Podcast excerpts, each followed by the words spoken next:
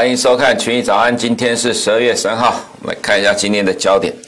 呃，第一个焦点是英国批准 Pfizer 跟 Bio-Tech 疫苗下个礼拜开始接种，这其实昨天下午的新闻了。好，那其实今天再来讲焦点有点慢了，不过我们还是认为还是要去留意这个部分，因为今天凌晨的。欧洲三大股市，德国、法国、英国，只有英国涨了一点二三 percent。那英国股市到底是不是因为这个消息而上涨？我个人觉得有部分应该是了哈，因为英镑也贬值。那英镑贬值的时候，通常英国股市是会上涨的。可是英镑贬值又是因为脱欧协议可能呃在十二月底没办法完成哈，所以其实有多有空。但是其实最后最终指数能够上涨，而且涨了一点二三 percent，其实涨超过一 percent，英国股市就算多的啦。所以我个人会比较倾向说，呃，对于英国股市市来看，Pfizer 的疫苗能够上市，下个礼拜开始接种，应该是反映这个利多了哈。那这个代表的意思就是说，我们还是要看这个部分，原因是它可能也会对未来的美国股市呢会产生正面的帮助。虽然市场已经先反映了哈，不过其实欧美股市的特性呢，在已开发市场里面呢，你要说利多出尽嘛？其实某某些时候会是这种状况，可是呢，通常都是利多出来之后继续涨了哈。所以呃，现在有 Pfizer 的。疫苗通过之后，接下来就是莫德纳的疫苗可能会被通过。那么到那之后呢？如果像这个阿斯特捷利卡，就是阿斯特杰利康的疫，现在在重新的呃全球实验，这时间比较短，所以可能未来接着陆陆续续还是会有其他公司的疫苗上市。这个对于全球股市还是一个乐观的方向哈。那。现在全球股市，它就是在未来的乐呃疫苗的乐观期待的憧憬，跟疫情上升的现实中去互相拉扯。不过，因为股市永远反映未来的预期了哈，所以其实预未来的预乐观预期的力量是比较大一点。再来是民主党众议院的议长 Nancy Pelosi 跟参议院的这个领袖呢 Chuck Schumer。这两个人都同意说，哈，昨天呃参议院两党小组所提出来的九千零八十亿美元的纾困案，在这个基础上，哈，跟共和党协商。那共和党参议院的 Mitch McConnell 昨天已经说过，他不同意这个九千零八十亿美元的案子了。不过经过一天之后，他没有说呃支持这个案子，但是愿意继续跟民主党协商纾困案，因为现在的第四季十二月到明年第一季哦，可能有很多的美国民众跟中小企业可能撑不下去，所以美国的确。是急需要一个新的纾困计划，那所以呃参议院即使是不同意说呃这九千零八十亿美元的案子哦，但是还是继续的愿意跟呃民主党来协商哦，这是今天美股能够上涨的一个原因哈。所以今天美股虽然一开盘的时候受到 ADP 的数据呃不如预期的影响而下跌，不过到后面拉上，其实最主要就是呃从参众两院。两党都持续的传出来，对于新的纾困案愿意继续谈的这样的一个期待，所以带动了美股上涨。再就是。呃，英国的首相 Boris Johnson 提到说，哈，脱欧协议呢，在这里面必须要让英国可以自己制定法律来管控自己的渔业哈。我想渔业这个部分是欧盟跟英国之间的最大的旗舰哈。那英国的谈判官员说，如果在年底十二月之前结束之前没有达成这个脱欧协议的话，明年也不会谈的。我想这可能还是放话啦。不过今天凌凌晨英镑下跌，当然最主要反应就是到目前为止十二月已经呃进入第二天了，其实这个呃脱欧协议还没有进展。那脱欧协议还没有进展的情况下，市场就开始担心说，可能到十二月底之前，可能也没有什么呃明确的方向哈，所以英镑有下跌。不过其实中期来看，还是认为会有结果的。不过其实如果说呃脱欧协议是不是会造成，假设真的没有达成脱欧协议，英国硬脱会不会造成呃全球金融市场的剧烈的波动？我觉得可能大家只有在英镑这一块了哈。其实英国股市应该不至于，呃欧洲股市跟美国股市应该不至于了，因为呃对于这样一个脱的不确定哈，其实早就已经反映在市场里面了哈。再就是美国众议院哈，今天。呃，凌晨表决通过限制中国公司在美国上市的法案。那这个只要川普签字就过了，因为参议院在五月就已经表决通过了哈。那这个意思就是说，如果中国的公司呃不愿意提供这个会计底稿来供美国的审计单位来审核的话，美国可以要求呃这些中国的公司下市哈。那比较早之前是有提到说，这个是从二零二二年开始生效哈。不过呃，在川普呃十一月三号选举呃落，就是说现在看起来没有连任的情况之下呢，其实现在美国政府正在要求哈提前是否要在呃在这个法案里面要求要提前去生效哈，这接下来就要看呃，川普接下来的动作是什么样情况？那我们觉得这当然是一个中长期的利空了，因为毕竟中英也通过只等川普签字，川普一定会签字哈。那到底什么时候会实施哈，才是会对呃中国的呃中概股产生压力？那所以我们觉得今天这个新闻虽然呃在国际媒体里面还做的蛮大的哈，不过因为呃这个并不是立即马上的影响，所以可能对 A 股的影响是有限的哈。那再就是呃昨天的美光呃在 SARS 呃 SARS 成分股美光哦续创新高哈。那法人在昨天大买台湾韩国的记忆体厂，那万事的整数关卡哈只差十一点，这是从加权指数的收盘来算啊，如果从盘中的高点来看，只差大概差不多五点。那昨天 OTC 指数呢续创新高哈，所以。呃，我们认为还是一样的一个状况哈。那台积电占指数的权重大概三十趴，那其他的半导体产业夯不啷当加起来，可能全部跟半导体加呃跟台积电加起来，可能占到台指的权重将近四十趴哈。那如果说有四十趴的产业，呃，未来半年到三季的时间哈，能见度都很好的情况之下，其实你要看台股这里要崩盘跌下去。呃，我们觉得困难度很高。那再来就是 O D C 也补涨了哈，所以你要说哈 O D C 呃去看衰它，去放空它，我们觉得说哈，其实看起来空单都讨不到便宜了哈。这个等一下都会去分析到。首先看一下经济数据的部分呢，ADP 的就业变动哈，预期是四十四万人，实际是三十点七万人，前期是四十点万人哈，不如市场的预期，所以昨天晚上美股一开盘就直接开低了，不过开低后就拉上来，拉上来当然就最主要刚才就是提到的，其实现在国会两党有共识要。继续谈哦，所以美股又从呃盘下到盘上，一直到上到收盘上涨。那这是美国的呃物价指标呃通膨指标核心 P C 哈，因为昨天在后段的时候有人提到说，美国的通膨到底有没有上升哈？实际上来看，美国的通膨是没有上升的，没有上呃通膨的压力。那如果你要看呃这个数据来看，顶多只有在二零一八年呢稍微的超过二点零之上。那在二零一八年的时候，Fed 有升息，所以到了第四季的时候，美股崩盘就是因为 Fed 坚持十月跟十二月升息哈。但后面就下来，其实随着美国的景气在慢慢掉下来。其实从现在这个角度来看，我们觉得至少在明年的上半年结束之前，美国的通膨这个呃核心 P C 数据都不会上来哈。所以目前是没有什么通膨的压力。不过另外一个状况哈，就是。通膨预期哦，就是呃蓝色的跟呃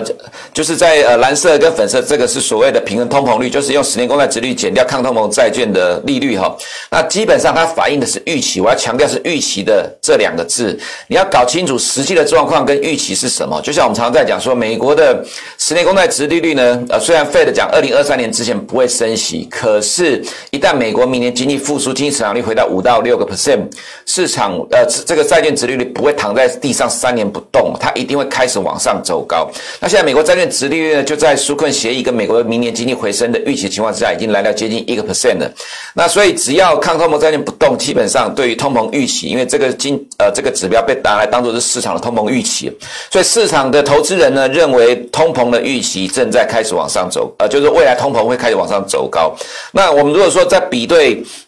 呃，核心 P C 的角度来讲，其实这个通膨预期的指标基本上它的确是领先的哈，但是也有出现过什么状况，就是呢，呃，这个通膨预期先往上走，但是到最终，呃，美国实际的通膨并没有上来，所以最后呢，呃，这个通膨预期又掉下来。那以现在这个状况来看哈，因为美国还受到新冠肺炎疫情的冲击，基本上在明年上半年结束之前，美国的核心 PC 很难回到二点零附近的一个状况，大概就是低档震荡。所以现在的呃市场通膨预期虽然来到的这几个月的新高了。哈其实没有意外的话，未来还是会掉下来。那我们觉得就是中期的慢慢的震荡往上走高。那接下来也因为现在的呃十年国债殖率已经快接近一个 percent 了，市场现在对于十二月的 FOMC 哦要加强购债这个预期开始上升，就是要去压制长期的债券殖利率啊。所以说其实整体来看，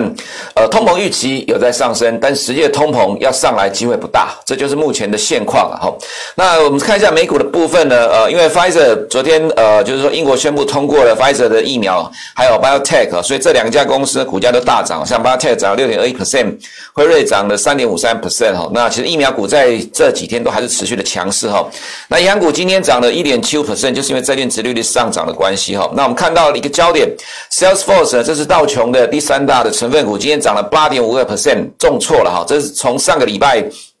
呃，反映这个收购 Select Technology 之后呢，就开始一路的跌哈。今天的光这一档股票对道琼指数的贡献就呃负一百三十五点了。可是今天的道琼收盘是涨了大概六十点左右，意思是说，如果你看整个指数来看哈。一家公司大跌情况之下，第三大全值股大跌，呃，对指数贡献了一百三十五点，就指数还能够涨哦。所以其实如果扣掉 Salesforce 的话，其实今天道琼涨势应该是不差哈。那这代表就是说，其实美股的整体结构上状况其实呃道琼结构还不错了哈，并不会说哈，因为今天呃看起来尾盘就是说指数的涨幅被呃压抑收敛了，其实就要看衰它。其实整个架构我们觉得其实还 OK 哈。S M P 五百呢，呃涨零点一八 percent，今天的收盘跟盘中都创了历史新高，那那呃，SARS 的话收盘跟收盘中也是创历史新高，所以走势还算强势啊，还是由科技股来带动。FNG 呢，这四档股票的平均的指数了涨了大概零点三二 percent。Tesla 今天小跌哈，我们还是认为在十二月二十一号之前，Tesla 还是有机会创高哈，但是在呃十二月二十一号之前，大概就是会见提前见到高点哈。所以对于科技股指数啊，今天虽然呃小跌零点五 percent 啊，但是我们认为短线这只短线的震荡。迟早还会再创新高哈。那美国十年公债殖率就像刚才所提到的，我们最近也提到说，虽然二零二三年才有可能会升息哦，但十年公债殖率不会躺在地上三年不动。未来它会随着美国经济复苏缓步的慢慢的垫高，但是因为呃在短期之内呃美国经济还会受到压力哈，如果太快让债券殖率上去的话，呃还是会对实体经济产生压力，所以费的还是会跳出来去压抑长债殖利率，但是未来就是低点逐渐垫高的一个走势哦，但十年公债殖率上涨就会拉高了呃市场的通膨预期啦，当然市场都会这样解读，但其实实际的通膨并没有上来，这也是确定的一个状况哈。那美元的话呢，哦对不对？这个是债券殖利率哈，那说我们这个图是错的哈。那美元指数的图呢没有秀出来，不过是连续第二天的下跌哈。那欧元的话就连续第二天的上涨。那美元的话呢，就是苏库要续谈哈，财政赤字扩大的疑虑哦，所以造成美元继续下跌。所以基本上现在的市场预期是由财政赤字在主导。这个大概就像什么？二零一七年的十二月二十号通过了这个减税法案之后，美元急跌那一段一个状况。那这一段呢，美元会不会急跌？坦白讲，我们个人觉得是不至于的哈。不过现在看到状况，就短线上跌多之后，就这两天幅度比较大的，应该就是会出现比较缓步的盘跌的一个走势。但趋势上来看，就是反映财政赤字的扩大哦，对于美元的压力哦。目前最主要是这个逻辑在影响汇率的部分，黄金的部分哦，随着刚刚前面有提到通膨的部分，所以刚呃昨天有人问到说哈。之前的呃美元跌，黄金也跌，那现在美元在跌，黄金也涨，这是什么原因啊？其实因为在之前下跌的时候，美元是盘跌，那跌的幅度没有感觉。其实从历史上角度来看，你看呃长期哈黄金的走势，大部分时间都是跟美元反向的哈。那在近期来讲，当然最主要原因就是因为美国明年经济的复苏，那还有就是黄金它是没有利息的，所以呃如果说在经济复苏的前提之下，其实不需要黄金的避险，自然呃在这段时间黄金就本来一直呈现的卖压哈，在最近这两天美元再一次贬值的趋势形成，才让黄金反弹了。不过，另外一个重点就是，呃，因为黄金是没有利息的哈。那长期来讲，只要经济复苏的话，up. 市场呃一旦殖利率在呃超过一个 percent 之上，市场就会开始预期 Fed 什么时候会升息啊？虽然说 Fed 已经强调二零二三年之间不会升息，可是，一旦殖利率上涨超过一，来到一点五的话，其实市场就会开始弥漫这样的预期的哈。那所以，其实中期来看，虽然可能通膨预期对黄金是有帮助的，可是它只是一个阶段性的反应哈，它不会是个长期大趋势的反应。你可以去回顾。长期的历史就知道，所以我们认为这大概就是短期的反弹而已。原油的话呢，憧憬 OPEC Plus 会有正面结果，所以短线的反弹，我们觉得大概是短短期的区间的震荡整理。那外资在亚洲的动态哈。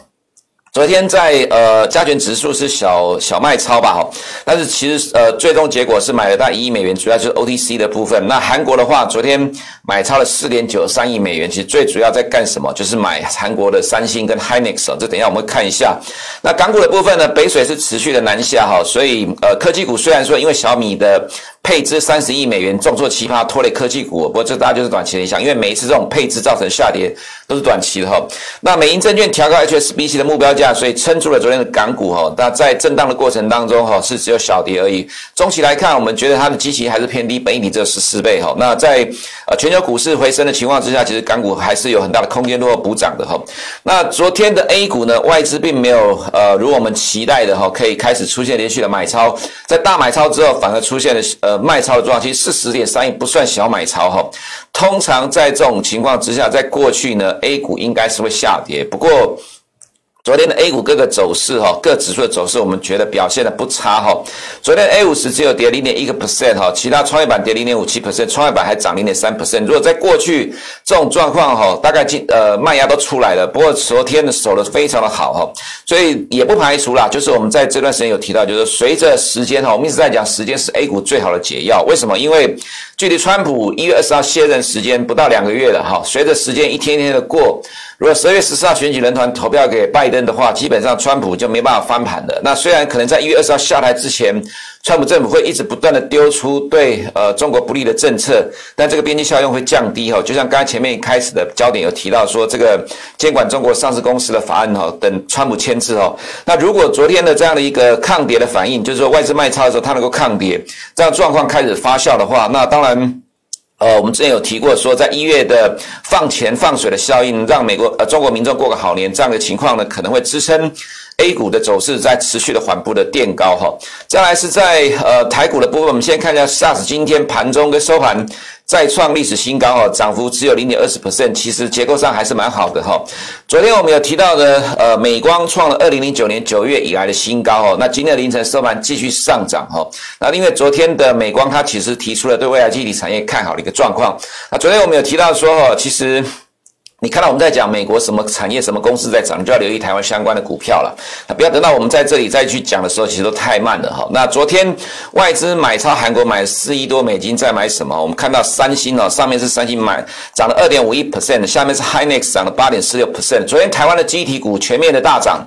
南科涨了五点九八 percent 哈，外资跟投信呢，呃，全面的大买，所以你还是高度的留意美国相关什么公司哈，在上涨或产业在上涨，其实对台湾相关的公司是有利的。那 ADR 今天跌了一点三一 percent，不用紧张哈，原因是因为呃，昨天凌晨收盘的 ADR 涨幅比较大，但是台湾的本尊只有涨了一点八十 percent，所以今天凌晨它会跌下来修正这个差距哈。那台积电收盘四九九啦，距离整数关卡只差一块钱哈，但是因为呃，台积电现在产能利用率要接单已经看到明年第三季了了哈，所以其实基本上，呃，在目前这个情况之下，其实台积电要过整数关卡只是迟早的事情了。所以其实对加权指数来看，有基本面的力挺呢。我们可以看到，除了晶圆代工之外，最近的细晶圆或者是面板，或者是昨天又被喊的 Mini LED 哦，大概乱七八糟什么可以喊的题材，全部都在动了哈。所以这代表就是说。现在台股的可用之兵哦，多头可用之兵甚广哦，大家每天都可以去轮流拉不同的股票，而且这些都还是全职股。那虽然可能像面板或者是利润或者是 LED 这些哦，占全值比较不高哦，不过。基本上只要能够持续的轮动来看的话，其实整数关卡要过不是太困难的事情，而且 OTC 也持续的创新高了，它并不是反向指标，它绝对是正面的指标了哈。那有人在问说黄豆玉米哦，其实看法一样了哈，黄豆玉米还是受会反声音现象，短线涨多的拉回震荡整理哦，找我建议投资人去从均线里面去找中期的支撑，再找点买进了哈。呃，中长期看还是反声音现象推动的一个效果没有改变，反声音现象现在到明年一月是最强的时间点哈，所以可能。在这段时间涨短线涨多之后拉回呢，未来还是会持续的往上推升的一个走势。以上是我们今天群益早上的内容，等下九点钟一度频道首播，记得按小铃铛找我们最新的动态。每天中午十二点半到十二点四十五分，同频道还有利用两万会进行收看，我们明天见。